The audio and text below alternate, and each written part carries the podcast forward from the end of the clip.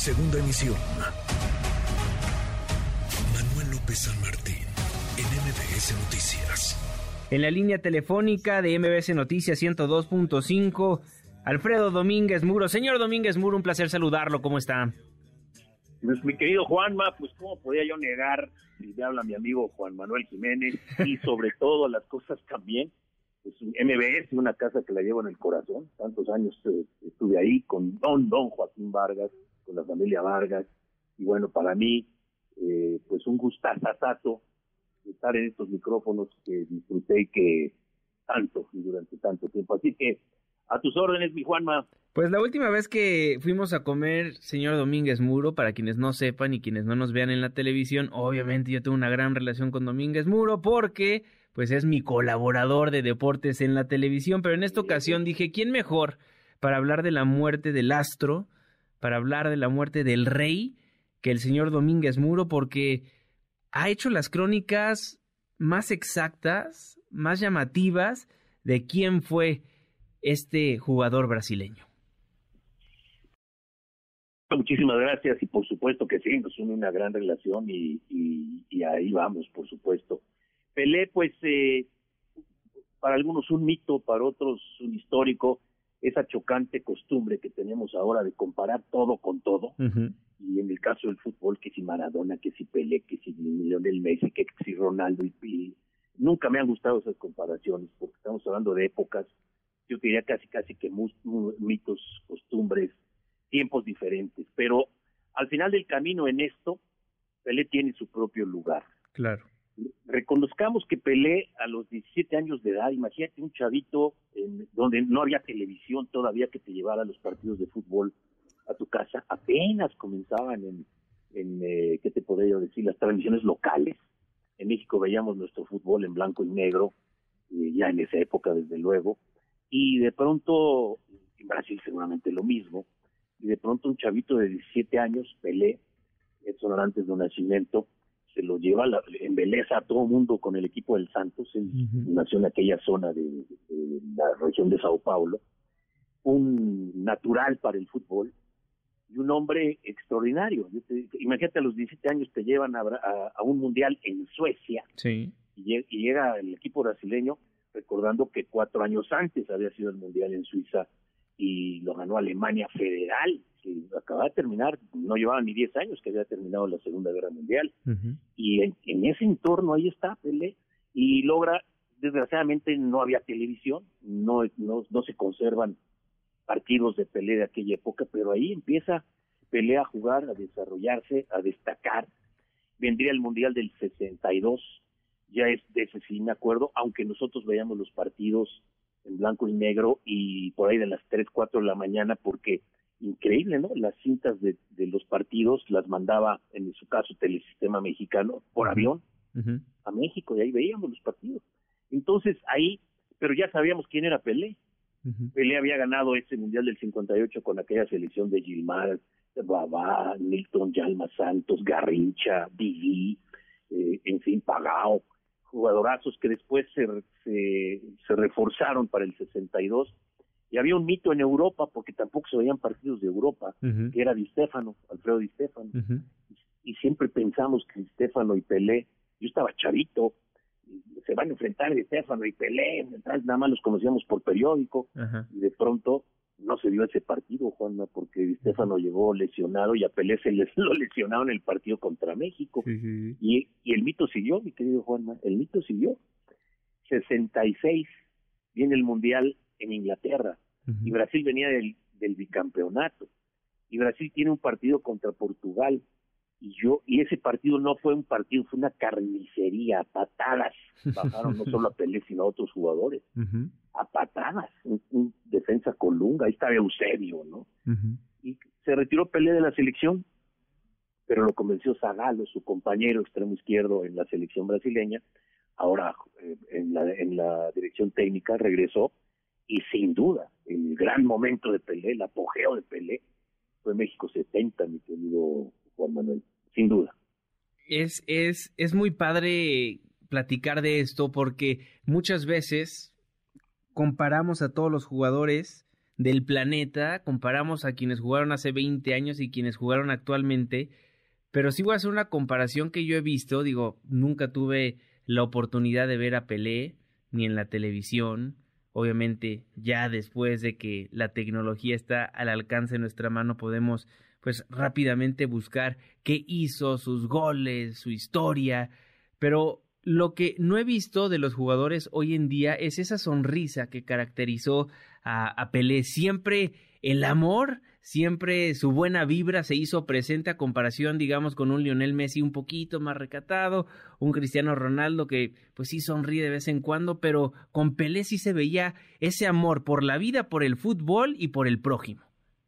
Te diría yo algo muy... Yo tuve fortuna, ¿eh? Fortuna de platicar con él varias veces, no una ni dos, varias y cuando si era una entrevista pactada principalmente con sus patrocinadores, porque él era un gran embajador de sus patrocinadores y gran embajador de la UNICEF y de la ONU y del fútbol y de la FIFA y del que pusieras, porque él tenía escándalos, tenía una seguridad en sí mismo impresionante. Y cuando platicaba contigo te dedicaba el tiempo. Y entonces se podían hacer muchas cosas, se podía platicar con él muchas veces.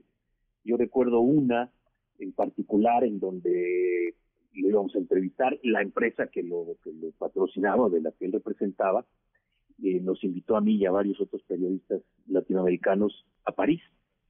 Y yo recuerdo que a mí me tocaba, tuvimos una cena en donde ya, por obvio el tiempo te lo platicaré después, y luego me, me tocaba a mí ser el tercero de los ocho, y entonces estaba yo en el bar del hotel, eh, pues con un sandwichito y un jugo, en fin, y Pelé se apareció y, me, se me quedó viendo así tantito, Pelé me y se sentó en la mesa conmigo y, pidió un café, bueno, pal, pal. A la hora de la hora vienen por Pelé y le dicen, ya vamos a empezar, no sé qué, se para y le dije, no, Pelé, déjalo, es a mi cuenta. ¿Y qué crees, Juanma? ¿Qué? No traía mi cartera. ¿Y tuvo que pagar Pelé? Tuvo que pagar Pelé. o sea, tu sandwichito, tu refresco y su café y su café no, se, quedó, se, quedó, viendo, se rió y pagó. Entonces... qué buenas anécdotas. Y bueno, ya después me tocó la, la reunión ya con él en el momento y platicamos de muchas, muchas cosas. Yo recuerdo en una de estas pláticas con Pelé, sí. eh, a ver, eh, vamos, estábamos en la en la plática ya de uno a uno y, y salió el tema porque a mí no me gustaba decirle nunca quién es el número uno, ¿no? Pero todos le preguntaban y así, todos le preguntaban. Y la plática como que se desvió por ahí y yo empecé a platicar de jugadores a los que él vio y con los que él vivió. Este, y Stefano, pues Stefano era en Europa, Pelé era en América, en Sudamérica, jugaron solo algunas veces eh, en partidos amistosos, no se enfrentaron a aquel Mundial de 62. Pelé no jugó en Europa, ¿y sabes por qué no jugó en Europa? Por la discriminación por la discriminación en España. España. Don Santiago Bernabéu se lo quiso llevar. Hay mitos ahí que dicen que no quiso ir. No, el que se fue entonces fue Didi, que jugaba al Botafogo. Y Didi, también de raza negra, se regresó a los cuantos meses. El vestidor los discriminaba. Eran otros tiempos, ¿eh? Pero empecé a platicar de Beckenbauer y entonces quedó callado y me dijo, a ver, me dijo, cuando yo jugué mis primeros partidos con la selección brasileña, me comparaban con Di Stefano. Después me compararon con Beckenbauer, porque estábamos hablando de Beckenbauer, pero no preguntándole quién era mejor, ¿no? Claro. Y luego con Cruyff, y luego con Zidane, y luego con Maradona, se decía, entonces quedó callado y dijo, pues entonces que la gente diga quién es el número uno. Así, ¿eh? O sea, me comparan con todos, pues soy yo, ¿no? Exactamente. lo dijo, pero no lo dijo. Una seguridad en sí mismo, una capacidad y calidad humana que nunca le despegó los zapatos del suelo y por tal motivo a donde llegaba era Pelé. ¿Sí? Eh, y, aquí digo, no hay que comparar, pero cuando se dice Pelé, Maradona, ¿quién no? Maradona ni siquiera en el fútbol tuvo los alcances de Pelé. Los argentinos inventaron un mito, que, que no quiere decir que no sea Maradona extraordinario, fuera de serie, sin duda, pero eran, eran cuestiones totalmente diferentes.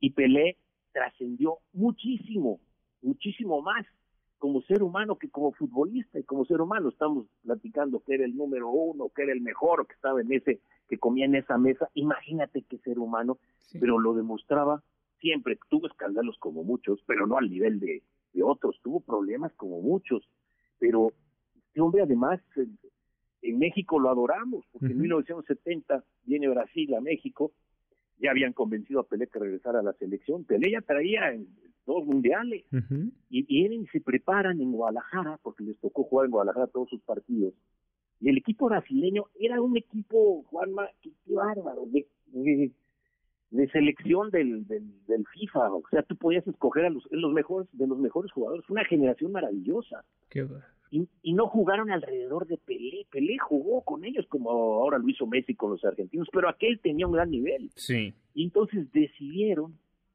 marcar sus entrenamientos en un lugar ahí en Guadalajara, cercano a Guadalajara, eh, y abrir al público dos veces por semana el entrenamiento. De la selección.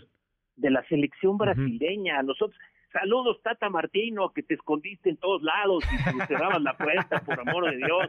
Eso es por amor de Dios. Ay, señor Domínguez Muro, pues podríamos pasar horas platicando del Rey Pelé, pero me quedo con las anécdotas y, y, y, con todo lo que nos platicó alrededor de quién fue el rey del fútbol, el Rey Pelé. Muchísimas gracias, señor Domínguez Muro. Fuerte abrazo, nos vemos en la noche en la nochecita nos vemos, como manda la ley. Sí, por supuesto, ahí estamos. Abrazo a la distancia, querido Alfredo. un saludo a MMBS, una casa que yo tengo en el corazón. Muchísimas gracias. Alfredo Domínguez Muro, en MBS Noticias 102.5, hashtag Pele.